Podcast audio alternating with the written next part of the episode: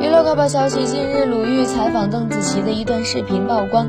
其中，邓紫棋大谈自己的婚育观，其中就有一句：“我觉得我得先结婚才可以生小孩。”谈到感情观，邓紫棋认为两人旗鼓相当，更容易相处。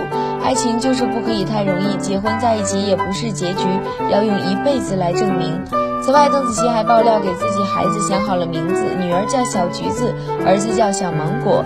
邓紫棋还报，在十八九岁的时候就已经买下了数套可爱的婴儿衣服。